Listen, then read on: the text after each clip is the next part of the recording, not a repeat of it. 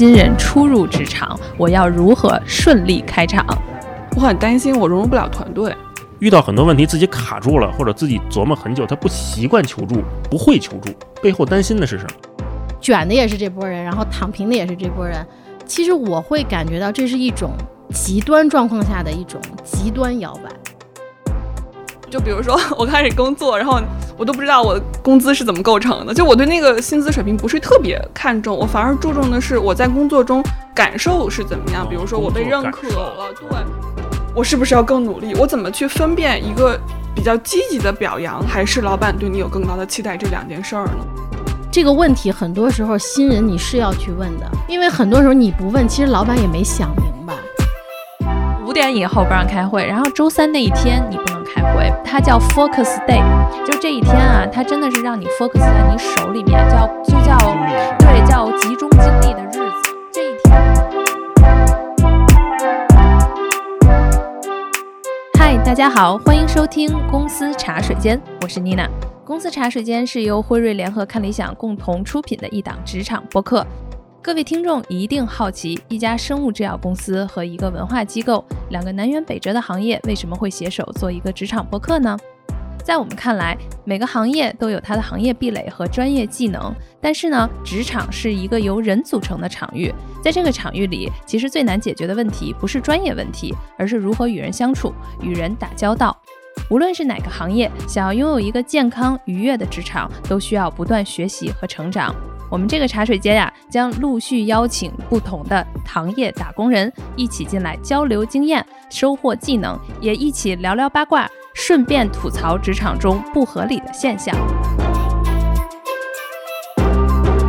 那我们这个茶水间组成的呢，不能只有我。那我们先来介绍一下我们今天来的嘉宾。第一位就是和我们一起搭档的全程的主播高管教练文文老师。大家好，呃，我是文文，是一名懂心理的高管教练，非常开心有这样一个机会哈，跟大家在这里聊一聊职场的各种事情。第二位啊，也是我们今天的话题主角，就是来自辉瑞的新人帆帆，我们欢迎帆帆。Hello，大家好，我是帆帆，然后我去年毕业。成为打工人仅仅只有八个月的时间，今天非常开心，可以跟大家共同聊一聊关于职场的话题。嗯，那大家听到这里也知道，就是这是一档由辉瑞和看理想共同出品的，所以我们最后一位嘉宾啊，就是来自我们看理想内容主编大一。大一老师好，Hello，大家好，我是大一，很高兴来跟大家聊聊职场。作为一个职场中年人。那为什么说今天帆帆是我们本期的主要嘉宾呢？是因为第一期啊，我们也是一个职场播客，其实我们解答了是一个最大的职场问题，就是新人初入职场，我要如何顺利开场？所以真的，我们想要问问啊，帆帆你在初入职场的时候都面临了哪些问题？嗯，我觉得我刚刚进入职场的时候，比较大的担忧或者产生焦虑的来源有两点吧。第一点就是我很担心我融入不了团队，就我进去之后跟大家处的不好，这个就很容易比较焦虑。第二点就是我怕我工作胜任不了，我来了之后接的活儿都是新活儿，然后我以前在学校里学的东西也都不一样了，就我特别担心就是交不上作业，还有交作业的心态是吧？我还有有有很强烈。对，还是感觉得按时按点儿，对吧？把作业交了，要不感觉表现不好，就很容易影响未来的发展吧。可能还是有一个这个学生心态在的，我觉得。那我们其实就是刚才听了帆帆啊，他是一个纯纯的职场新人，因为在自我介绍的时候也说了，他进职场只有八个月从毕业。但是我想问问大一老师和文文，就是说对于职场新人啊，就除了这么纯新的之外，你们还有其他的定义吗？你们会如何定义职场新人？因为你们都有这么丰富的行业经验。就是，其实我觉得职场新人，其实从某种程度上面来讲，我们只要是新到一家公司，或者是你哪怕在同一家公司，但是你可能转岗了，当然更大的变化就是你可能跨行业了，啊，其实这种我觉得某种程度上来讲都叫新人，就是你的环境可能是新的，然后你的岗位可能是新的，角色可能是新的，然后你的环境可能是新的，这些其实某种程度上来讲，我们会是一个在某一个阶段。可长可短，它都是新人的这么一个状态。嗯，大一老师呢？我觉得两方面定义哈，一个是初入职场两三年内的，我感觉都算新人；另外一个，我特别同意刚才文文说的，就是你进入了一个陌生行业，一个老打工人进入一个陌生行业，尤其像我们这种互联网行业，也算新人，就对这个行业你是新的嘛。这种新可能会带来两个相对应的结果哈，一个是经验技能上的新，另外一个是心态上的新。就像刚才帆帆说的，他还有这种交作业的心态，对吧？对怕这个领导或者是老师、老板说看了你这个什么作业怎么不行啊，是吧？对怕怕影响成绩，这是两种。接下来他可能就会带来一些直接影响到职场成绩或者职场这个作业的方式。我分了两类哈，一一种呢，我觉得是这种冒进型新人，有一种叫做学生型新人，这两种。当然，这两种它有的时候也会相互的作用啊，相互影响。冒进型有几个特点，第一个就是对自己特别有信心，一般呢就是好学生，或者说这种可能在学校里面社会活动比较多的同学，刚进入职场之后，他会带着那个范儿进来职场，那个时候就会感觉自己哎我什么都行。同时呢，这样的同学他还有一个特别优质的优点，就是有激情，干啥都特来劲。嗯说哎，那我这我也想试试，哎，那我想试试，积极，哎，积极主动，然后大家看上去，哎，这小伙子不错，这小姑娘不错啊，这样的，那这种往往也会带来一个反面的作用啊，就是他会低估或者是不太正确的认识这份职业的需求，他能看到很多问题，但是提出的方法大多不太切实际啊、这个可能在我们日常工作中面对新人都会，就是职场老人哈会看到说，哎，这个这这个我们其实早就考虑过了，对这个确实是只不过你不知道，你也没问。几年前就已经聊过这事儿了。哎，没错儿。然后呢，嗯这个这种冒进型的新人，他还有第三个小特点，我觉得就是呃可能会偏浮躁一点，很容易觉得说，哎，这事我都会了。我我面对过一些朋友哈，就是新人朋友，可能待俩仨月，说我都会了。就比如说我们做音频节目吧，剪音频我会剪了，剪完了之后我就走了。他其实学的是非常非常皮毛的技术性的东西，嗯他并没有深入到这个行业里面，这这种就有点可惜，就觉得学会了。就有时候我们也看简历嘛，经常看到很多新人可能一年之内换了两份工作、三份工作，我们就会说，哎，可能他不一定适合我们公司这种相相对慢的行业。嗯、那我们也会好奇说这孩子干嘛去了？就是他怎么想的？会想跟这样的朋友聊一聊。对，跟下跳棋似的，整哎，对，个。下跳棋似的，特别快，哒哒哒哒哒就走了。这是第一种，我说这种冒进型新人。然后还有这种学生型新人的心态是什么呢？就相对是反面一点啊，就是在这个冒进型的另外一面，这种同学呢，他的等大于问，他特别习惯等着一个东西出现，等着老师布置作业，等着发成绩单啊，等着我去人让我干嘛什么的，他不太会问。这个问的另外一个维度其实就是求助嘛啊。那在我们很多发现。遇到很多问题自己卡住了，或者自己琢磨很久，他不习惯求助，不会求助，背后担心的是什么？担心的就是说，我要万一求助了，是不是说我不行？对，哎，我觉得这一块儿啊，可以让帆帆好好聊一聊，因为我啊跟帆帆其实平时接触挺多的，而且关系非常好。我发现了，从上次他跟我说的时候，我觉得他是刚才大一老师说的这两种新人的结合体，就是他是那种让我听完了一会儿让他说啊，我觉得是既卷又害怕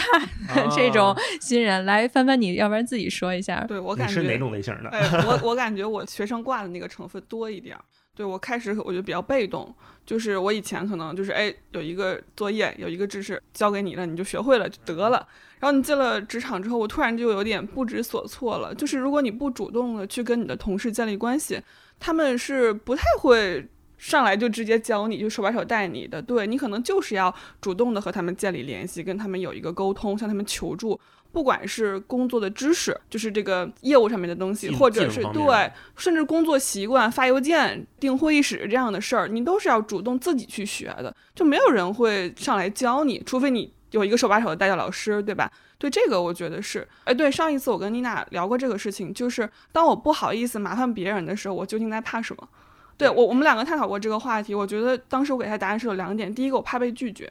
你是一个新人，然后你向一个资历特别老的人求助，哎，比如说会议室怎么定，哎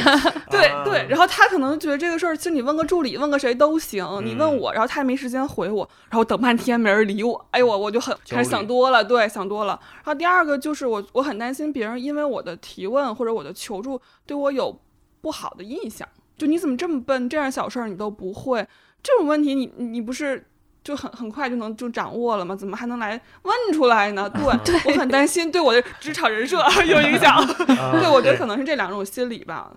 对但我觉得可能要突破这一点，就是你要走出这一步，会会嗯好很多。今天我们就来突破这突破两点。对对对突破着。先让我们这个文文老师帮我们突破一下这两点，刚才帆帆说到的。我觉得首先，实际上大家在工作状态当中啊，确实每个人状态会不太一样。就比如说，我现在去回忆我当年是新人状态的时候，就是我们做我们讲就是整个部门同事的伙伴里面，有一些人他可能是比较，你能感到他是比较友好的，然后他呢是比较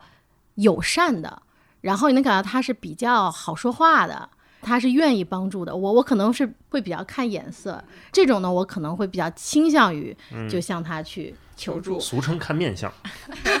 看缘分，对，看这个化学反应。但是实际上，大家在真的工作当中，就是绝大部分的时间都是聚焦在自己手头那些事情的，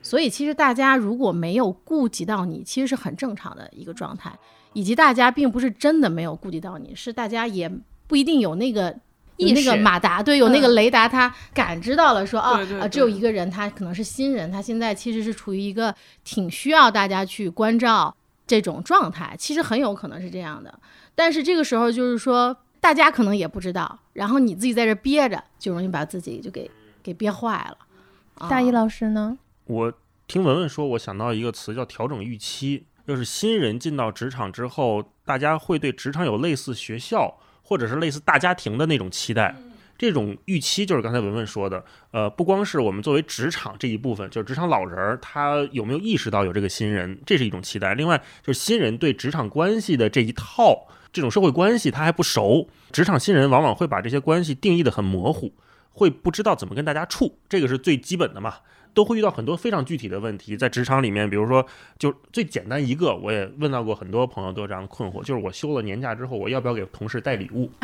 一个新人啊，我觉得这职场中年人可能很多人都有这样的困惑，职场新人更困扰了。也有，对，也 有，也有，也有。带礼物要不要分等级？然后我先给同事发，还是先给领导发？跟我玩的好的同事、新人同事，我要不要多给人带一份？那我这种其实种种都是对这个职场关系预期带来的影响。接下来我们可以把这个好好拆一拆，聊一聊。对，但是我觉得听了两位就是咱们资深的这个有经验的职场人士啊，我想问问。帆帆，你是怎么克服这两点的？第一点，你刚才是说的，就是说害怕问；第二一点，你害怕去建立这种职场关系，因为可能听众不知道啊，我们帆帆其实读到了博士，他其实是而且是学术研究类型的这种博士，就是所以在这样子的话，你进入职场的时候，你会不会天然大家也会有光圈效应，就觉得哎，一个博士来了，你会不会有这种光环，自己也会被光环围绕呢？我我觉得别人给我的光环没有我给我自己的包袱重，那就聊聊你给你自己的包袱。把这个包袱皮打开，看看里边有什么。看看有什么。对对对，我可能我觉得我开始进来的时候，就刚才我说的那个情况，就是我怕被别人对我有什么偏见或者看法。我觉得我应该做的很好。对我后来克服的办法就是管他呢，我先问，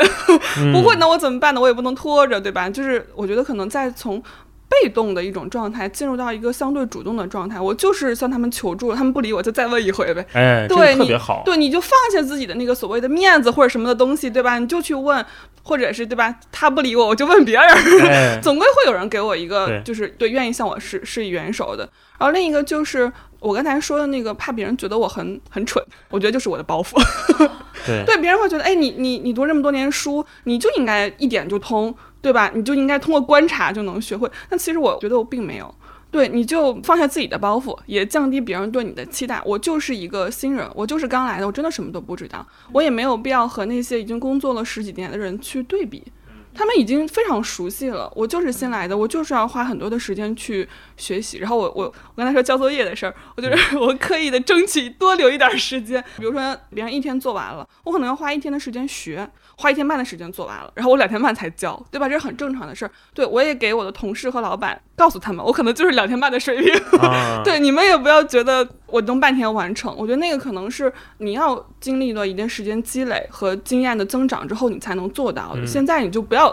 不要对自己有苛求，对对对 对，认清自己。对。哦，来文文老师特别想补充啊，在这块儿，对对对，其实我我想说一下，我刚才代入了一下，其实我挺理解这种包袱的，而且这种包袱真的不光是在这种我们讲说就是刚毕业的这种，其实如果是一个就是我们讲中年或者你是一个有经验的人，你调到一个新环境，其实更容易有这种包袱，对对对，因为他会觉得说，但别人那个光环和那个预期其实是更高的。但是其实对于一个我们刚毕业的，我们讲小朋友来讲，其实大家对你的预期是相对来讲是比较低的。所以我觉得这个时候你你不要太过于就是说给自己增加很多的负担。就是我们往长远来讲，当然我觉得大一说有一些人可能很频繁的跳槽啊，但是大部分的人其实进到一家公司还是希望能在这个公司相对待预期长一点的时间。那你就去想，在这个可预见的未来这个这么长的一段时间内，其实你最开始表现的越真实也越好。因为你最开始表现的越真实，之后大家后面的那个合作和相处是建立在一个真实的基准上的。如果你开始，比如说以这样一种状态，且你通过伪装和自己憋着憋成功了，大家觉得哇，帆帆真的太优秀了，然后帆帆真的太厉害了，然后这么快速就干成了，就那什么了。完了之后你会更难，因为你就把自己架在那儿了。是，哎，我特别想刚才就是回应一下帆帆那个叫蠢问题。我觉得好像我是在工作了第五年以后，我就逐渐的把身上所有的包袱就卸掉了。我专门去问蠢问题，因为我从蠢问题里我得了一个快乐。我会发现啊，那些看似很蠢的问题，或者是大家在做一个很高大上的这个提案的时候讲都特漂亮了，但是其实我那个蠢问题真的挺蠢的，它可能就是原理性的，或者这个最一开始的这种推导性的问题。我突然会发现，其实大家也没有想太好。对，就我不放过任何一丝细节。就我自己的是从职场里面的一个学习到的一件事情。就当你有怀疑的时候，比如说在项目任何进度中，或者是在我做这个工作当中，如果他前期我隐隐的有担心过，我不知道大家有没有实践过啊？就是后面一定会发生你当时担心的那个问题，它就是会出现问题。在我的这个职场的所有的工作经历里面，这是百分之百都出现。就后来我就每一次都想，我当时为什么就不问一下我当时担心的这个问题，或者是不是可以提醒一下大家，或者这只是相对于大家会解答了我一个问题，但其实这个问题不是你，它可能会是这个问题的背后代表了你观察到的那一个东西。所以后面来讲的话，我真的就会问很蠢的一些问题。嗯，可能在这种提案当中，大家都会觉得很基础，或者是说你现在也做到了一定的职位，但你怎么还会问出这种问题？我完全没有那个包袱。对，所以这个是我从提问题蠢问题当中我获得的一些快乐。妮娜说这个就是，我觉得真实是一种成本最低，但是收效最高的成长方式，因为这样真实，你是自己也真实，然后同事也知道你是什么样的人，大家不用再伪装和硬去拔高。对吧？这样的话，其实双方都很舒服。对，就是你知道你就告诉我，你不知道咱就一起知道。对你你也不知道，咱就一起研究，就没必要了。对，是那种的。我觉得妮娜这个是一个高级技能，我会觉得啊，刚才听到的那个你的那个背后是有很多其实是独立思考的那个成分。就是说，你对这个事情，然后你能够有你自己的判断，这个判断背后可能是怀疑，可能是担心，可能是什么？但是他那个是你真的对这个事情，或者对这个提案，或者对这个业务，你是有有思考的。我觉得这个对对新人来讲，其实挺有挑战的。但是我真的特别能理解帆帆可能提到的一些场景，就是我们可能觉得非常就所谓那个纯，可能就是很基础的一些，可能大家会认为常识性的一些问题。但同时，我会给大家分享，就是说这个背后可能会有两种心态。就是有一本书叫做《终身成长》，就我当时这本书我还是挺影响我挺深的，而且那是一本非常好读的、容易理解的书。那个里面其实就讲了有两种思维，一种思维叫固定式思维，一种思维叫成长型思维。就这两种思维，它里面当然有很多差别啊。但其中一个当时对我非常触动的。这个背后就是说，其实我们怎么看待能力，怎么看待错误，这两种思维其实是不一样的。成长型思维里面，实际上怎么看待成长？他认为说，所有的能力都是可以被提升的，所以它不是一个固定的说你好就是你好，然后你坏你就不能好了，不是这样。你所有的能力，它是所有的哦，经过一定方法，经过一定时间，经过一定练习，它都是可以成长的。然后那这个后面怎么看待错误？成长性思维看待错误，就是所有错误都是你成长的机会，所以大家就能看到，你你在这样一种心态下面的时候，首先你就不用很担心说，一旦就被标了不好的标签，其实很有可能标那个不好标签的人，并不是别人，是你自己，你自己得先把这个标签摘下来。再有一个，你面对自己有可能犯的所谓有可能开始是就是有一些蠢问题，就会犯一些蠢错误的时候，你对自己也能比较包容。这个心态，我觉得是是重要的。就作为 HR 来讲的话，刚才文文提到的这个成长性的思维，我觉得这个是我们现在在公司内部特别看重的一个，因为只有成长性的思维才能决定你在职场的道路上能走多远。一个非常简单的例子，当我们技能差不多的时候，你看从做小朋友的时候，他成长特别快。但基本上来讲的话，特别成长特别快，立马显现的都是那些技术技能或者是硬核技能。嗯定会议室对，快定会议室，又准又好快。对，做个 Excel，、啊就是这些。比如说，你学一个现在就是说数据统计的这种工具，你会非常快的就学到了。这个其实只要是说大家技能大差不差的，都是成长性非常快的。但是到了可能三到五年的时候，我们会发现慢慢的这个成长节奏就不一样了。那这个到底是什么去决定的呢？我觉得就是这个成长性的思维的决定。我们能看出来很多的，就是有一些小朋友在成长的时候，他愿意从他每做过的一件事情当中，尤其是失败的时候，他更多的不是说外指，就是说为什么，就是找一大堆原因，然后他自己就得过且过了天不。好，对所以我们数据不行。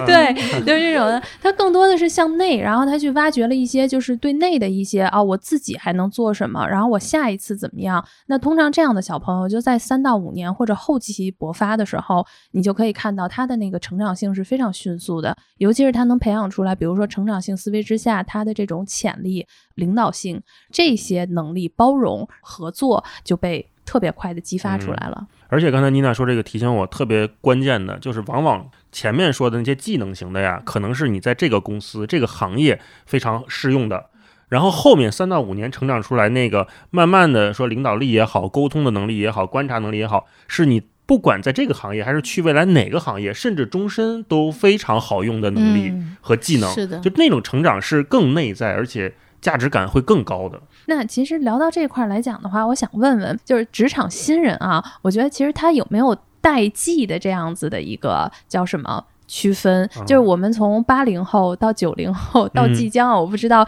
看理想团队会不会有零零后，大家会觉得在这些代际发生的时候，新人的这些特质有没有一些明显的变化？我先说，嗯，嗯，我作为一个职大老师是不是有痛？苦？作为一个职场中年人，我确实发现有一些变化。那我是八零后嘛，记得我小时候，小时候，我小时候做学生的时候，当然是非常渴望得到老师的表扬，而且我做过那个五行人格测试，我是那种孔雀型人格，我就是非常需要人家夸我，我才开屏的那种人。到了工作岗位之后呢？我也特别希望得到领导的认可，领导表扬我了，我会很开心。然后领导如果说这事做得不好，我就会特别难过，我就觉得整个人生都灰暗了。这是我这个初入职场时候的状态。我也特别怕别人说你不努力，你不认真，你怎么这么粗心？如果是这样的话，我我好像我整个人就被否定了。但是到现在，我经常会看到我们同事一些年轻同事会，哎，标榜自己说，哎，我就今儿就躺平了，啊，我今儿就摸鱼了，或者说，哎，我这个的随便搞一搞，领导你就随便看一看啊。这种话我好像作为我那个成长路径的 八零后，我很难说出口。是就我那我不是自我否定吗？我这不努力了啊，是不是这样？这个我很困惑。然后我也有时候问我们身边的同事，我觉得他们这个活儿啊做的挺好的。我说你们怎么就非得说自己躺平了呢？没觉得躺平啊，说今儿就摆烂了啊。我说呃这词儿哎我说不出来啊，这是我特别困惑的点啊。那帆帆，你作为一个这个我们最年轻的，你能嗯先解答一下大一老师吗？你在职场当中，你会用比如说，哎呀，我我就躺平了，或者老老板我这做不太好，你勉强看看这种话语吗？就给他汇报的时候这个，这个表达特别像那个好学生考完试出来，我没考好，就是那种感觉很像很像。嗯他可能就是这是一种变相的预预期管理嘛，我觉得一种方式吧，就是他们可能没有那么就是把自己内心的活动表现出来，内心是什么样？就是。让你觉得其实我，你不要再给我其他的活儿了，其实我很一般或者怎样，我觉得他可能是一种预期的管理。然后刚才他说的这个现象，我带入到我我九零后的啊，啊，这个心理上，我觉得我们这一代人，他对职场上面的那个关注点跟上一代人可能稍微有一点不一样，不是一代人，不好意思，不好意思。没关系。对，我觉得可能是我们对工作感受的那个重视程度要比以往更高了。就比如说，我开始工作，然后我都不知道我工资是怎么构成的，就我对那个薪资水平不是特别看重，我反而注重的是我在工作中感受是怎么样？哦比如说我被认可了，对，哦或者今天呃我同事呃送了我一个巧克力，我觉得这种感觉。比如说我今天没什么事儿，我时间没想好干什么，我就工作吧，把明天的事儿干一干。然后你就会发现特别奇怪的一个现象，就是公司中最卷的也是这一波九零后，啊，最平的也是这一波九零后。对，一边说着内卷，一边说着摸鱼，我对这到底是干什么呢？你们是精分吗？就是啊我想卷的时候我就卷你，不想工作、嗯我就到点下班吃喝玩乐。哦对你发现好像都是这一帮人，他们很注重在工作中的这种感受。我体验觉得对对对，嗯是这种。哎，刚才从帆帆的这个形容里面发现了一个什么？大一老师，你作为领导，发现了我被管理了呀？对，还发现了这工作的主动权啊，不在老板手上了，纯属于在他自己的手上。对，好像是这一代的主动性更强了，是吧？文文，我我其实有一些不同的想法哈，我跟大家分享一下，但也不一定对，因为毕竟我也是中年 代表是。一波的 啊。对，但是我确实当然那个描述里面我，我感受到一些不同的。呃，我正好想到，我前段时间有一个客户哈，他的状况是什么呢？他其实特别恐惧，就是或者说他没有那么自在去接受表扬这个事情。他为什么会有这样的状况呢？就是因为他觉得老板对他的认可和表扬，其实是对他的期待。哦，就其实这两件事儿是。其实这两件事是不一样的，但是他可能会自动在潜意识里面画等号。我其实内心很怀疑大一是不是被向上管理了，但是我觉得很有可能那个人就是那或者那一批人，他确实是不希望就是说有太大的压力啊，所以他自己先呈现出那样一种状态，其实他希望自己能够以更放松的状态去做工作，我是这种感觉。而刚才帆帆说的那个九零后一卷的也是这波人，然后躺平的也是这波人。其实我会感觉到这是一种极端状况下的一种极端摇摆，我会这么去看待，就是因为他在，尤其是在比如说我们讲大厂啊，或者是你在一个某种层面上，人是容易有无力感的，就是你其实是被卷的那一个啊，很多时候其实你只能是跟随或者卷是的主动权不在自己手对。漩涡当中被的卷对。啊啊就是因为在这种就是很多时候身不由己的情况下，他要他需要间歇性的躺平，哦然后他才能够去平衡。我会这么去看待，所以这个时候其实他都没有，或者说我们都可以去思考说，在这样一种比如说你的环境如果没有可选的情况下，然后你可以做一些什么是能够让自己不要那么极端或者不用那么被动的。其实我觉得这个是一个真问题。帆帆呢？刚才那个文文提到了一个事情，其实我我有点就想追问，就是刚才大一提到，我特别希望获得肯定或者被表扬，但是老板给你很多表扬的时候，你又觉得他是不是对我有很高的期待？你又会觉得我是不是要更努力？我怎么去分辨一个比较积极的表扬和还是老板对你有更高的期待这两件事儿呢？对，我觉得这个里面很重要一点就是我们讲到所谓要管理期待，嗯，就是管理老板的期待，其实最前面是什么？是你得知道期待。其实我觉得我们老谈什么管理期待，其实很多时候压根儿期待都没搞清楚。嗯其实我觉得那个是很重要的，而且是很必要的一个环节。这个问题很多时候新人你是要去问的，因为很多时候你不问，其实老板也没想明白。他也没他有时候不这不是他不想告诉你，是你必须有一个契机，说你让他去真的思考这个问题，因为这个问题清晰了，对彼此都有好处。因为我从 HR 来讲的话，我会觉得就是这个怎么去分辨一个非常好的一个表扬，就是你要描述出来那个细节。就我今天不是说，比如说我见到帆帆好，真好，怎哪儿都好，就、啊对这个就不走就心就不走心。这北京话叫嗯片儿汤话。对，就是片儿汤话，然后就 或者哎，这这项目就做得好，然后跟其他同事可能也只能是表达这么一个特别宏大的形容词。但是对于我们来讲，一个真正什么叫好的表扬，就是我们可以去说，哎，帆帆，我觉得你这次的市场调研做得特别好，因为你里面，比如说，第一是用了一个新的一个方法，啊在新方法之内，然后你去加快了整个的这个调研的一个速度和效率。那第二，你的呈现方式是一个新颖的，你用了我们之前没有过的一些，比如说呈现的这种方式，让我们有焕然一新的感觉。那第三个就是你的细分维度，你比我们之前，比如说想的又多。那在我们之前，对吧？你有更多的维度去视角去看待整个的市场，而且同时就是你的这个做完了市场报告，你帮助了我们很好的去预测了，比如说下一款产品的上市，或者预测了下一个这个市场的动态，所以给团队带来了很大的一些这个价值。那帆帆，如果你听完了这样子表扬，你会觉得他是对你一个高预期吗？还是他对你的是一个由衷的赞美？我都想被这么表扬一下了。听着，我说这要是表扬我也挺好啊。对，嗯所以这个就是在表扬里面啊，就是我们之前 HR 也有学到，或者高管的 coach，就是你一定要就是描述性的、很具体的去体现他的这种价值，他工作了什么，做了什么，哪块儿是真正好的，被你认可的。这个认可了之后，还不是你的认可，因为其实我觉得他不能连接到就是老板的这么一个个人化的主观的认可，而是说，因为他是在团队当中，他是有贡献的，他对更大的事情有意义。啊、所以这样子。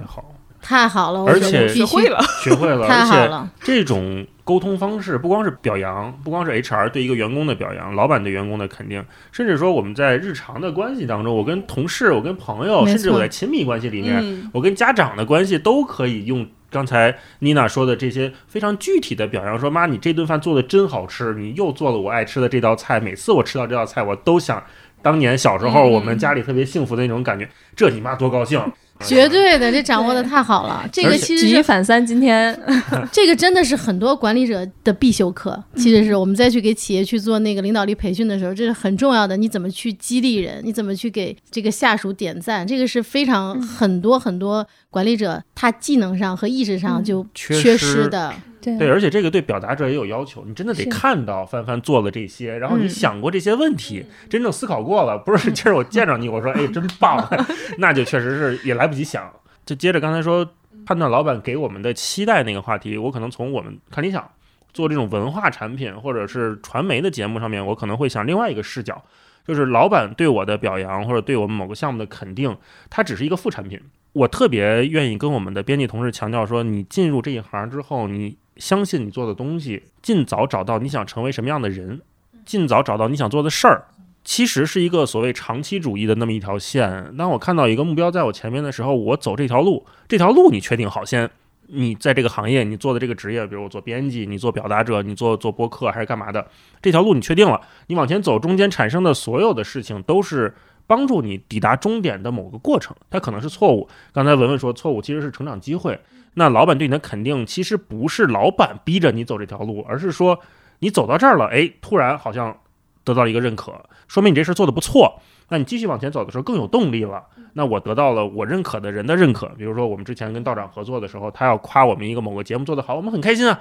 那不是因为他夸了我们就一定要下次还怎么着怎么着，而是说得到了这个行业里面我们尊敬的人的肯定，这件事情可能对很多人来说也很重要。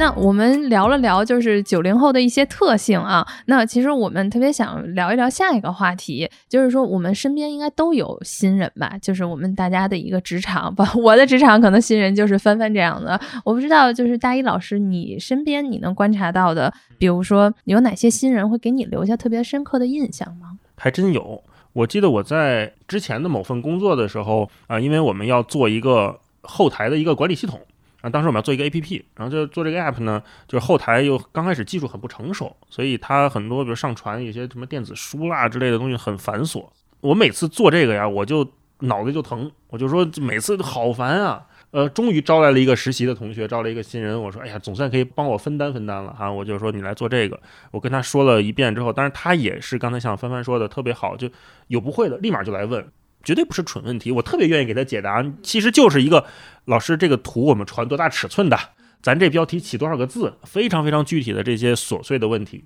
他来问我，我也很很乐意告诉他。然后他就弄，那接下来我就发现，哎，他好像弄得越来越快，甚至好像弄得比我效率还高，我就没太在意这个事儿。直到他可能半年多实习结束了，说那个这周是我最后一周实习了，说跟我说说大老师，我们呃我跟您汇报一下我这一段时间的学习成果。嗯我说嗯，还有学习成果，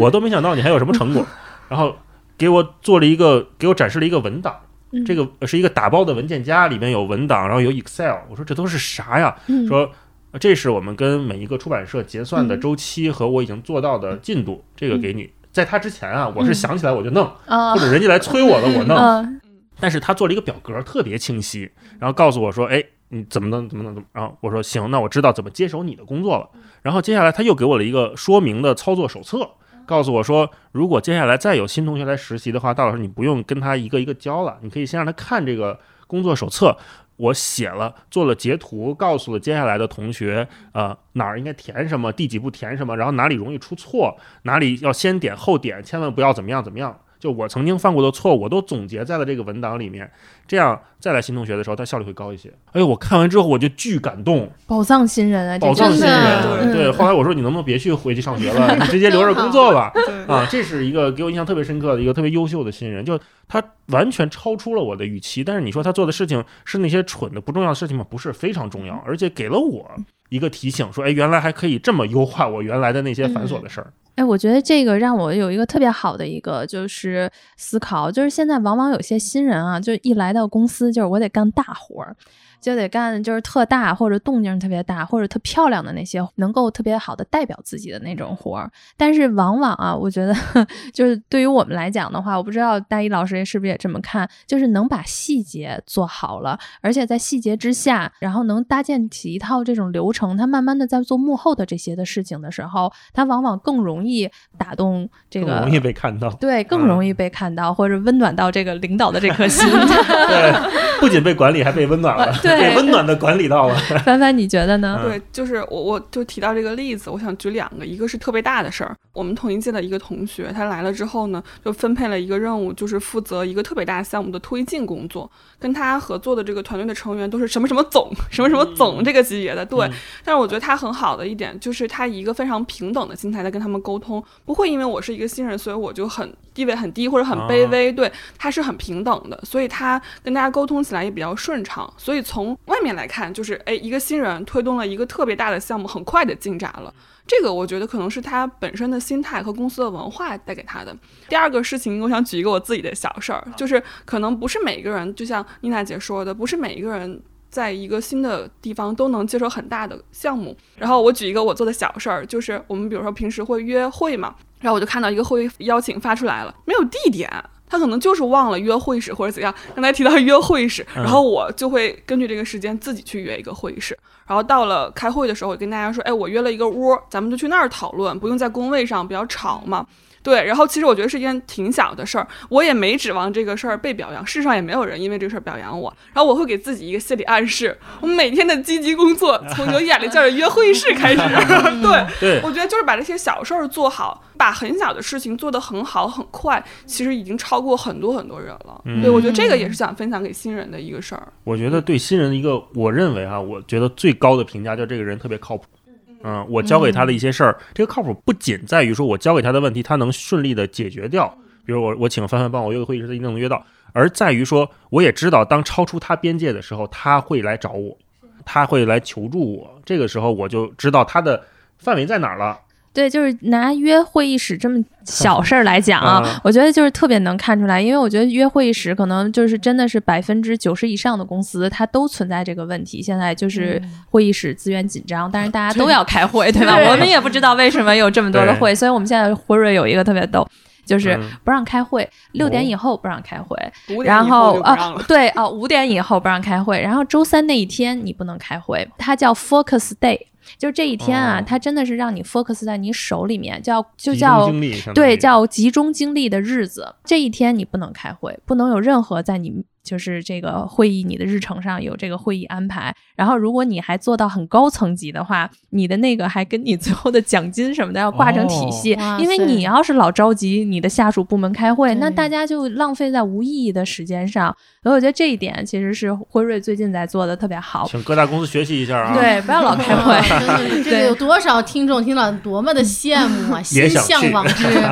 心向往之。但是就是这样子的话，其实还是有这个资源不够用。但是我们就说到这个新人啊，去预定会议室这么一件小事的时候，你可以看到有两种。第一种就是我定了，我查系统了没有，我直接就给老板一个回复，我订不上。但我真的还有另外一类，他就看到订不上了之后，他就会给全楼打电话。哦，哦，对，就是嘿先先这一层，比如说我们自己的办公位是三十六层，他就先找三十六层调，就是你是不是确定要用，您的这个会议是不是会被取消或者怎么样，能调一个吗？然后如果实在这一层调不出来，他就会全楼打电话，就是哎，我约个四十一层或者四十六层，都是我们公司的这种层级。最后呢，他会告诉你一个，就是说，确实我刚才约会议室我没约到，那很抱歉，我不能在本楼给你一个会议室，但是请大家团队移步到四十一层，我成功订到了一个会议室。哎，这样子的话，哎，大一老师你听完了你会怎么样？太靠谱了，这 这多好啊！刚才我妮娜在说的时候，我在想，就是新人有的时候往往返回来的是结果还是解决方案，这个差别很大。包括不光是新人，其实我们很多成熟的同事也经常会跟老板开会的时候，他反馈的只是一个结果，就是我订不到会议室，这老师没空，他不答应我们，或者说这事儿不行，做不下去，钱不够，那我要你干啥？就有时候 老板会问我啊，就如果是当时我我有这个问题，那你是做什么的？这个时候其实给出一些解决方案，是我们接下来下一步作为每一个职场人都应该考虑的。我还有一个就是对于职场新人的，就是印象特别深刻啊。刚才我们有说到，就是这种解决问题或者就是很能推动性的。我自己看到了一个职场新人，我其实还是蛮想拿出来聊一聊的。他是一个唯一一个在进入职场了之后啊，他真的是摆烂，他不是那种卷的烂，就是说我我口上说的是烂，然后但是我就是背后特卷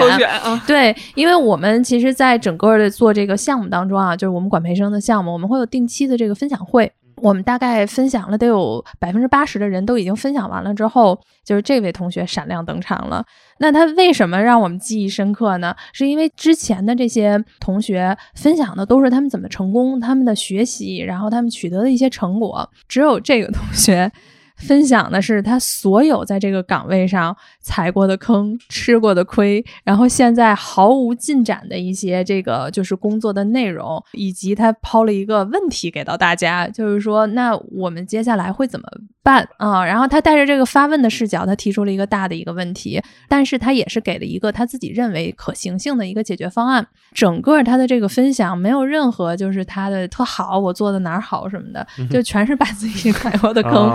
对，摆出来了。但是他这样子呢，让我们我不知道帆帆，你当时听完了之后，因为你你在现场啊，你当时听完了之后有一些什么样的想法吗？就对于你来讲的话，同辈新人，我觉得他可能就是把那个包袱皮儿展开了。我我觉得进入职场的前面一个阶段是你要认识自己的一个过程，你就是要接受你有的事情做的不好，你要去思考的是你怎么能够做好，或者你跟那些做好的人之间有什么差距。我觉得这个是真正的成长，而不是说像我们强调的硬技能的提升。我刚才其实听那个妮娜讲的这个例子，我心里挺受震动的。我觉得这个这个小朋友挺了不起的。我确实从那个表述里面，我能感觉到有一部分其实是那个真诚的力量。所以就那天结束之后，我发现了一个特别不一样的，因为我们那个分享会一般就是比如说一个分享完了，大家就鼓掌了，哦，做真好。但只有那一天，我们大家展开讨论了，大家就会特别问说，哎。那你你也遇到这个问题了？那你当时是怎么办的？然后大家就开始分享，就是更多的人愿意把他自己受挫的那些东西，然后去打开了，就发现就是那天讨论了得有二十多分钟，就从来没有过。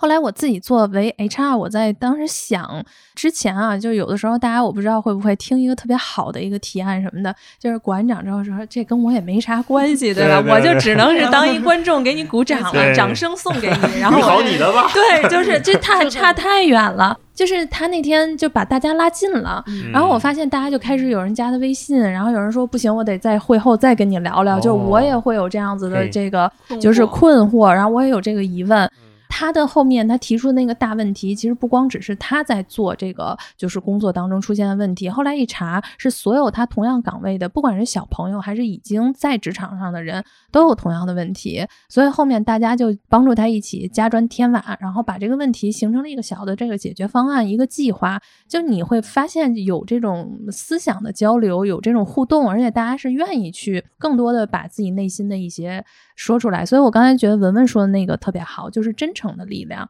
它是有感召性的。是，而且往往这样的项目或者这样的同事，大家不会认为他不成功。我也举一个例子，我们去年年底看理想做复盘，我们全球史那个节目的编辑，他的那个汇报复盘的标题叫做“一场漫长的战败”。因为全球史那个节目我们做了六季，所以是一个非常庞大的工程。每一季因为是邀请不同的老师，根据他们的专业来写稿，然后葛老师、道长再改稿，逐字改，改完之后再请老师录音、再上传。这过程当中有无数的协调和合格不合格、有时间没时间、有精力没精力的这个过程。他在那次复盘的时候，他就像刚才妮娜介绍的这个同事一样，他把他遇到的所有的困难、所有遗憾没完成的事情都列了出来，然后跟大家说他。在这个过程当中遇到的，他是怎么解决的？他的能力局限在哪里了？他觉得下一次改进可以在哪里？这个结束之后，我们刘总当时在现场嘛，然后还请他去理想国，又跟理想国的编辑老师又讲了一遍。而且我们都知道全球史这个项目，妮娜也听，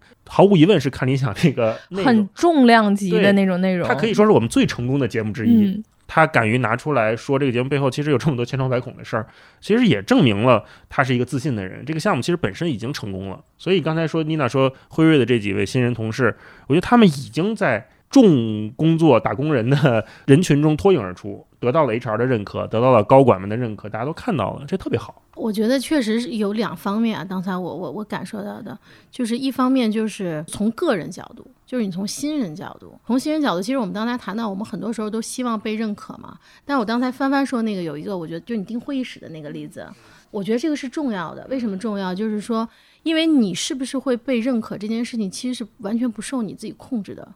因为跟这个管理者他的状态，对吧？但是很多时候就是你自己要给自己鼓励，我觉得这个是重要的。你看到你自己在工作当中是不是真的很踏实、很靠谱、很努力，努力到可能甚至对吧？像刚才妮娜说，全楼的电话都打了，对吗？那你自己其实是最清楚你自己是在自己。对，我觉得你这个时候就是要鼓励自己，这是一个。再有一个就是从系统层面，就是真的从公司层面，确实如果有很多时候它是一个普遍性的。事情的时候，它其实是有机制可以去解决的。就比如说最开始咱们聊到那个，就是你到这个公司里面，你就是会遇到很多很低级、很基础的。去哪儿吃饭呐？然后我 WiFi 怎么连呐？然后我这个公司邮箱这怎么搞啊？是吧？怎么写呀？什么格式啊？对，然后是吧？然后那个会议室怎么定啊？就这些是有很多很多。然后我的账号什么时候开通啊？对吧？我现在回忆起我原来在的几家公司还比较好，就是它其实会有一个。我们叫这种 body 的制度，就是你他你进来之后，他会给你派有一个老伙计，有一个对 伙计这么一个我的老伙计，对他就是给你配好了，相当于就是有一个小导师法定的允许的一个一个机制，是说你可以去问他，你有什么事都可以问他，都是可以被允许的。这个挺好的，嗯，对，所以就是从起码从你从机制层面或者从方式层面，你就可以去把一些普遍会遇到的一些状况，把它能够缓解掉或者能够解决掉。对我特别想顺着文文刚才的那一个，就是说。说一下，因为职场新人可能还会遇到一个问题，就比如说在这个过往过程当中，因为比如说像我们有一些机制，它会是轮岗，就是你刚在这一岗干熟了，然后马上你轮到下一岗位的时候，我现在有一个小伙伴，他那天也跟我去说，其实他第一岗、第二岗的落差特大。第一个岗，大家可以理解为他是一个全明星，可能是那样子的，嗯，但是在第二岗的时候，他自己可能优势的那些能力或者那些技能值没有体现出来，用不上了，就像大一老师说的似的，对吧？你第一岗存的那些技能用不上，你第二岗是完全就是要开发你新的技能的时候，你会有这种折中的一个期。但是呢，文文刚才说的就是不要怀疑你的价值。然后他现在其实是应该自己是一个很痛苦的一个阶段，他能收到就是团队新团队的这样一些 feedback 不是很正向啊。然后他自己心里又是预期很高，因为在上一岗表现非常好，大家对他有一个很好的一个点评。所以他现在就是一个整个人的是一个比较拧巴的一个状态。但是他那天跟我说，我说那你现在怎么扛过来呢？就是你怎么继续下去呢？他说我第一岗的老板在我要轮走之前给了我一句话。那句话就是说，千万不要因为别人对你工作的不认可，使你怀疑自己的一个价值。你要永远相信你做的事情是有意义的，你要永远相信你自己的能力。可能你会做的慢点儿，但是你不要被别人给你的那些负面情绪去怀疑你自己本身的价值。然后他现在说，我每天早上起来一起床，我就先把这一句话 再默念。十遍，然后我才有信心，就是去开启我这一天，从床上起来，然后真的在很乐观的去开展我这一天。所以我就说，这公司啊，就是前辈同事带教的那个人一定要非常好，是的，对老伙计，老伙计很好，嗯或者他的这个管理者。管理者要非常好。那嗯同时就是新人不要因为外界的评价，就对自己产生极大的这种否定。自己还是要自信起来。就是说，我们刚才说的，我觉得都是明星类的，就不管他是摆烂类明星 还是内卷类明星，对吧？其实就是我们刚才其实通过了，就是说他们其实还是明星类的这样子的新人。但我其实特别好奇一点，当我们新人达不到公司预期的时候，我们会怎么做？就是这一点的话，其实我想跟各位聊聊。嗯，就是大家会怎么样去处理，或者怎么去做这个沟通呢？大一老师，您是领导，嗨，我没有，也没领导几个人。新人达不到预期的时候，从公司层面讲，我们可能肯定是先谈话嘛。嗯，我会跟他讲说我们这个岗位的预期是什么，同时我也会问你到底想做什么，或者你喜欢什么。我一直跟我们编辑说，你做一行，尤其是做传媒这一行，你要相信自己写的东西，相信自己说的话，喜欢这个媒介，你才能做好。呃，这可能是略显主观的一种判断，但是我非常认同的是，一旦那种判断形成了，它很坚固。没形成的时候，可能人会有点迷茫啊。我经常也会面对一些新人同事，他们会说我不知道我想不想干这个。我说那你先试试。那如果说他达不到公司的要求，可能在一次到两次的沟通之后还不行的话，我们分清楚是态度问题还是能力问题。如果是态度问题，比如说就每次来都迟到这点这种小事情，你都不能改进的话，那我觉得接下来可能合作起来也会双方都很难受，不如做一个自由职业，或者说你干点别的啊。那从公司角度讲，说你确实耽误事儿了嘛，这个是态度问题，是感觉不太能忍的。如果是技能问题的话，那就看他有没有意愿再提升自己的技能。如果说我确实是想把这事儿做好，但是我苦于没有方法，这事儿就好办了。呃，那你说你遇到的是什么问题？你是剪辑不会，还是说你这个选东西、选内容不会，还是说你看书不知道该看哪本儿？这个我们都有非常强大的经验来跟对方交流，这事儿也很好办。就这两种，如果这两种都不能解决的话，那可能就是再看看别的机会吧。先公司内部看看有没有你想做的，比如运营想不想做呀，或者市场想不想试试啊？如果这个还不行，那只能说那咱就好聚好散，江湖再见。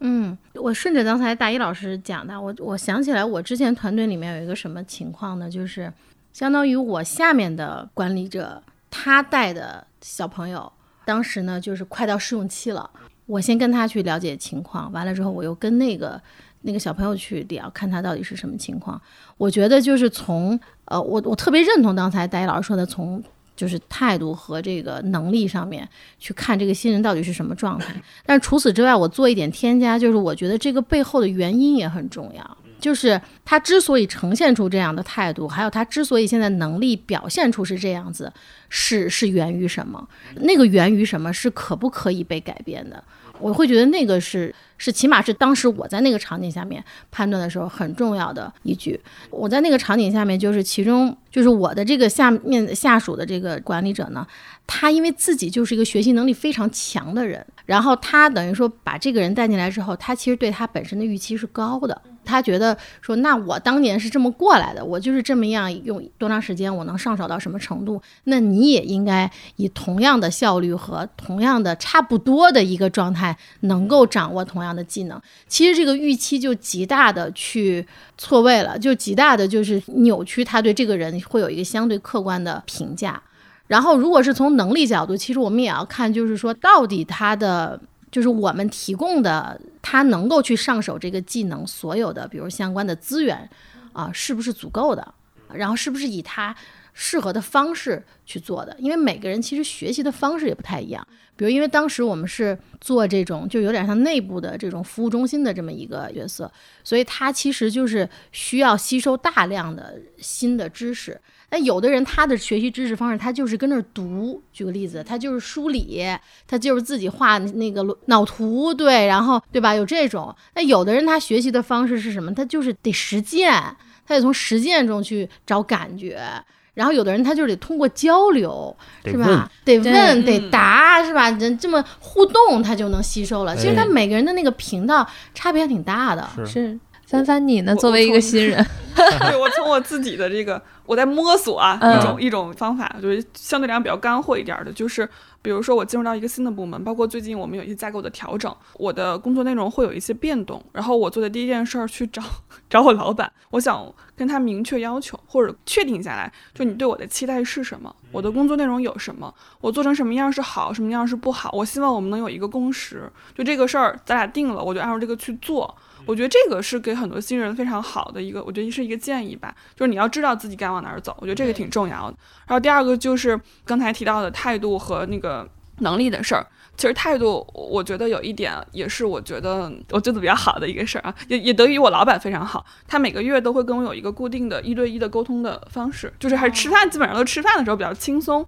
然后我会问他，就是对我最近做的东西的一些反馈，我也会直接跟他表达。我觉得这个事儿我做起来非常吃力，嗯，或者说这个特别好。对，或者我觉得我跟就是谁的工作风格特别不一样，然后合作起来就会比较困难，我会直接跟他表达，然后他也会给我一些反馈或者做出一些调整。我觉得这个会能够让你。呃，就是离开那些相对不舒适的区域，对，可能我觉得态度上会有一个比较好的变化，然后能力上可能是我觉得硬技能和软技能吧。硬技能的话，就是比如培训啊，或者是这种比如说知识类的东西，你就是要去花时间学的。我觉得新人要接受自己这个慢慢成长的过程，对，而软技能，其实我更建议就是直接去求助。嗯，对，我觉得这个真的比较好。就比如催作业这种事儿，你为什么一直不交？就像刚才说的那种，对，可能是大家会有一些约定，嗯，比较熟悉的工作习惯，你可能会跟一些跟他打过交道的人去问。我觉得这个时候拿来也没什么，拿来主义就直接拿到现成的一些沟通的模式，也是很好的。嗯嗯，其实我觉得刚才帆帆就是说到一点，还挺就是让我特别有共鸣，就是他先要了一个标准，对，对，先有标准，你就知道就是老板对你的预期在哪里了。当然，我们会经常是说，如果你是真的很幸运，有一个好的老板，有一个好的环境，他会主动的会去告诉你，哎，我对你的标准是什么？他会主动的去促成这样子，在你工作之前，你进入团队之前，他会有这样子很透明、很公开的跟你这样子的交流。但是往往来讲，像刚才文文也说，包括大一老师，就是在真正的职场里面，老板很难会有这样子的一个专注的时间，或者说他真的是能跟你这样子意识意识。嗯所以这个时候就是一定是新人，不要等。就是你嗯等来的时候，有的时候你就等不到他跟你去沟通。是 是，对，所以就是你一定要主动，主动，只要你主动去问，你主动去追，他一般来讲的话，老板他也会很欣喜，就说哦，这个新人他是有这样子的这个意识的，他愿意去知道、去明确一些东西，其实他会很开心的去跟你做这些的一些交流。所以我们大家，我觉得刚才帆帆的一个很好的就是他会去主动先问标准。谋求共识，我跟我老板一定要对我的这个工作范围有一个共识。嗯大一老师，对，说到共识，我特别同意。刚才帆帆和妮娜都说了共识，像我们这种做内容行业，对内容的共识特别重要，因为这东西没法打分儿，嗯，就是你没法形成一个说你今天就是跑过百米多少多少秒你就成功了。化的，没法量化，非常难量化，而且我们各自因为各自经验、年纪、喜好的不同，对内容的偏好又千奇百怪，所以在这种情况下，我们会在就是我啊，我会在面试新人的时候，在第一轮或第二轮，我就会说我们工作内容决策的流程是什么，因为我们都知道咱们是做内容的，那内容刚才我前面说了，有各种各样难以共识的、难以量化的标准，那这个时候我们需要有一套决策机制。那我们的机制就是，咱们可以充分讨论，各自表达意见，不去针对人去做任何评判。但是当分歧无法决定的时候，听我的。嗯。啊，谁官儿大听谁的。当然不是不是因为官儿，而是因为呃所谓的领导、老板或者更上层的人，他承担更大的责任，他对这个项目承担更大的责任，所以最终的决定权应该在他那里。昨天我还跟几个朋友聊关于播客的事情，他们是一个也是一个非常好的内容公司要做播客，他们团队六七个同事对一集节目的好坏评价千奇百怪，然后呢，他们主播。呃，又不是领导，就是他主播是一个就是一个新人，他就会很疑惑，说我觉得我这集跟嘉宾聊挺好的，怎么大家都不喜欢呀？领导也不喜欢，那问我说，那大老师，那这种情况怎么办？我说那就听领导的，嗯，这是一个到最后一步我们决策的阶段，可能这个对我们公司内部会比较适合。同时，我觉得在刚才说跟领导吃饭的这种私下的时间里面去求助、去问，也是一个内部不断形成共识的过程。我特别喜欢之前听李翔说过一句话，他说：“工作就是在大事上面形成足够的共识，在小事上面相信彼此的专业性。”我觉得这个是在每一个职场里面，每一个职场人都期待的理想环境。这是我的想法。对我当时听大一老师说的这个，我挺有感触的，就是说。其实对很多新人来讲，还有一票新人是什么呢？就是那种看不上的状态。什么叫看不上？就是就是就是大家有点对应，刚才大一老师说那种冒进，尤其是那种冒进型的，容易出现这种状态。就他来了之后说这啥呀？就老板是 来了，你知道吧？就是公司这个战略有问题。这这这这什么呀？这都是太不着调了。这老板不靠谱，就是就属于是这种这种状态。就是我觉得刚才大一老师我那个说的时候，我内心的那个挺受震动的地方，就是你刚才说到责任嘛。我觉得我们内心要有一个认知，就是说你的老板一定是比你能够看到的，因为他的位置是比你要高的，所以他看到的信息是一定是比你要多的，然后他看到的复杂性也是一定是高的，所以很多时候他的确也可能存在盲区，但是他是傻子的可能性是很低的 他在那个位置上他是那种状态，他是那样的。行为他一定有他的原因，是你不知道而已。而且就是因为他确实在这个位置上，他确实承担了相应的责任以及责任背后的风险，所以我们作为新人的时候，就是你内心还是要有尊重和比较谦逊的一种状态，说你可以尝试去理解，然后你就不用那么着急去下判断，因为你一下了判断之后就没有余地了。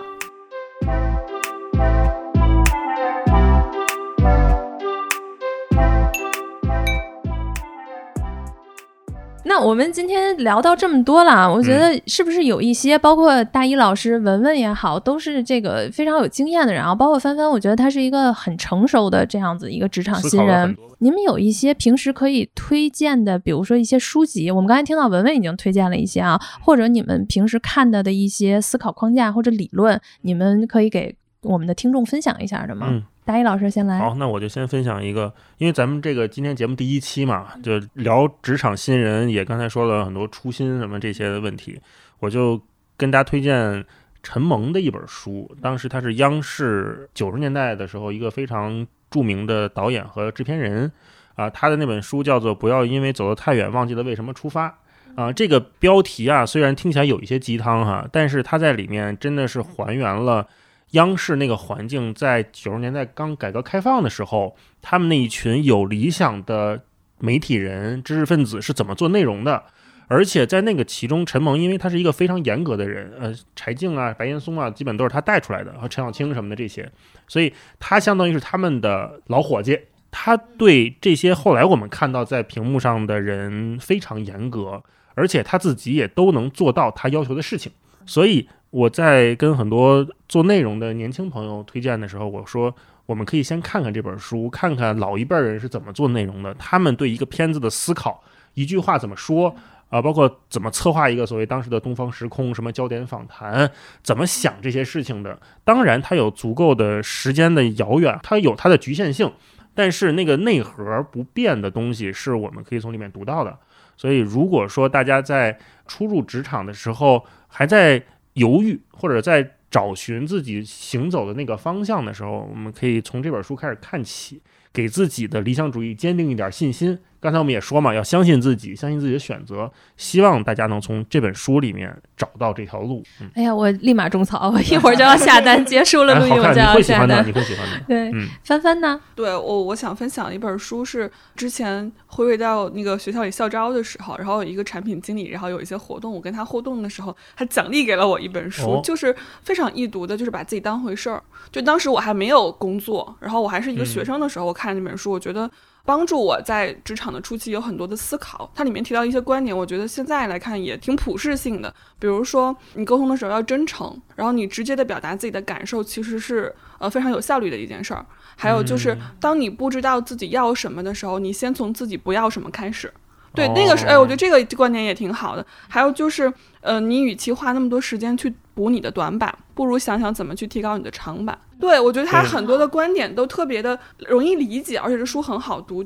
你很快就能带入到自己的环境。我觉得在职场的初期，你看这种比较易读的书，会给自己一些启发。那我这边今天给大家带来的分享就不是一本书了，因为我会觉得这是这两年我看过，包括在我工作当中，就每一次我遇到特别难的事情的时候，我都会记住的一部纪录片，来自于我们国师，就是张艺谋二零零八年奥运会纪录片儿。它大概是两到三个小时的一个纪录片。我安利，不管你现在是一个职场新人，还是你已经做到了一个公司的老板、高层，其实真的都应该去看看这部片子。那我觉得，就是我看完了之后，这部片子它给我最大的一些收获是什么？我逐一去说啊。我觉得就是你能看到一个人的心态是要一些大事上面是可以锻炼和塑造出来的。其实我们看到零八年奥运现在被被评为 YYDS 永远的神，但我们千万不要忘了，在二零零四年雅典八分钟之后，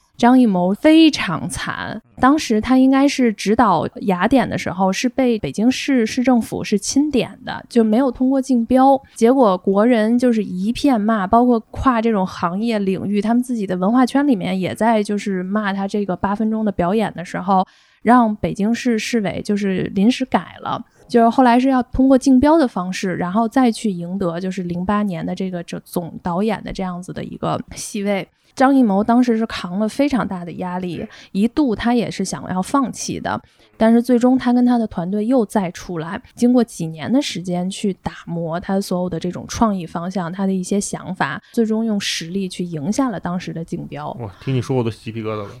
是因为我记得当时他好像还跟他老婆商量过，说嗯万一咱这个零八年砸了怎么办？他老婆问他说：“你压力这么大，这嗯全全世界人民都看这事儿。”说张艺谋说：“那咱就收拾包袱逃命吧，就逃亡。对，所以这第一个是就是说他对于一个心态的一个锻炼，他让我特别就觉得现在新人啊，包括我们自己公司，我自己也是说有的时候会有委屈，但后来我我自己看完这部片子是觉得一个人的心胸能有多宽广，可能是被这种骂声、质疑和委屈撑大的。只有你被撑大了之后，你才能走出来，你变成不一样的这样子的进步。所以这是第一个，第二个是对上，就是他其实完整的记录了这几年张艺谋跟他的这个团队的一个过程。我们能看到那个纪录片里的，就有很多文人墨客啊，还就是挺说，哎，不行，我们再去找领导这个驳回一下，我们是不是可以再谈一谈？我们就觉得方案已经很好了，就为什么？而且是应该是一年多的时间的是整个的方案否定，又要重新想。但是那个时候对奥运开幕只有一年多的时间了，但张艺谋每一次从来不说，就是领导说什么回来就改。他绝对不会再说我要去争取一个空间或者什么的，他就会认定了这个方向，所以你就可以看到他肩负的那些就是内心的时刻和他的这个判断，就别跟老领导再说了，领导已经说了这事儿肯定不行，而且人家的站的思考的层面会比他们可能要更高一些，所以回来就带着团队，就是按照领导的意见去改，多一句话都不说。所以我觉得这个也是一个很成熟的一个心态，在对待这一块儿。只要你想把这事儿做成，中间的很多事情自然而然就去做了。哎，对，所以这就是我推荐的这部片子，真的大家可以去看一看，对对我的触动非常大。连张艺谋都有新人心态，我们又有什么不努力的理由 啊？是的，特别被种草。当时听的时候，我就特别被吸引啊！而且零八年之后，这次冬奥还有一个张艺谋的纪录片叫《盛会》嘛，嗯，他也回顾了当年零八年的时候，妮娜刚才说哪 LED 屏，他说当年就是运气好，对因为他不光要亮，还有那么多人在上面踩呢。对，啊，嗯然后然后这一年他们最大的一个技术的问题就是五环怎么出现嘛？他们试了无数种方案，他们当时最早的想是一块冰，然后用镭射光把那个冰雕出一个五环来，后来发现做不到，呃，不可能那么精细。这是技术限制，没办法，可能十年以后没准能行。那后来想说，那我假装从上面掉冰块下来，嗯，但是那个如果掉真冰的话，又会把地砸坏，又是那个瓶嗯又不行，又不行又砸黑了又不行，那怎么办？说那能不能掉塑料泡沫？那个嗯塑料的充气的东西下来嗯还不行，说这个掉下来了之后它会卡住，它那个因为软嘛。然后他们是试了无数种方案，后来用了现在我们看到的那个，所以就看到真的是那个新人心态啊，说哎嗯这不行，那行那我想别的辙，就是是。我不是光在聚焦在这个结果让我多沮丧，嗯。而是说那我想接下来我要咋办？对，嗯，好，那今天就聊到最后这一趴了。好，呃，我们每位小伙伴儿 是不是给大家一个今天你们认为最大的一个收获是什么？聊完这一期啊，我我我希望我自己和希望接下来听我们节目的职场的朋友或者是新人、老人也好，希望每一个新人都能找到自己喜欢做的事情。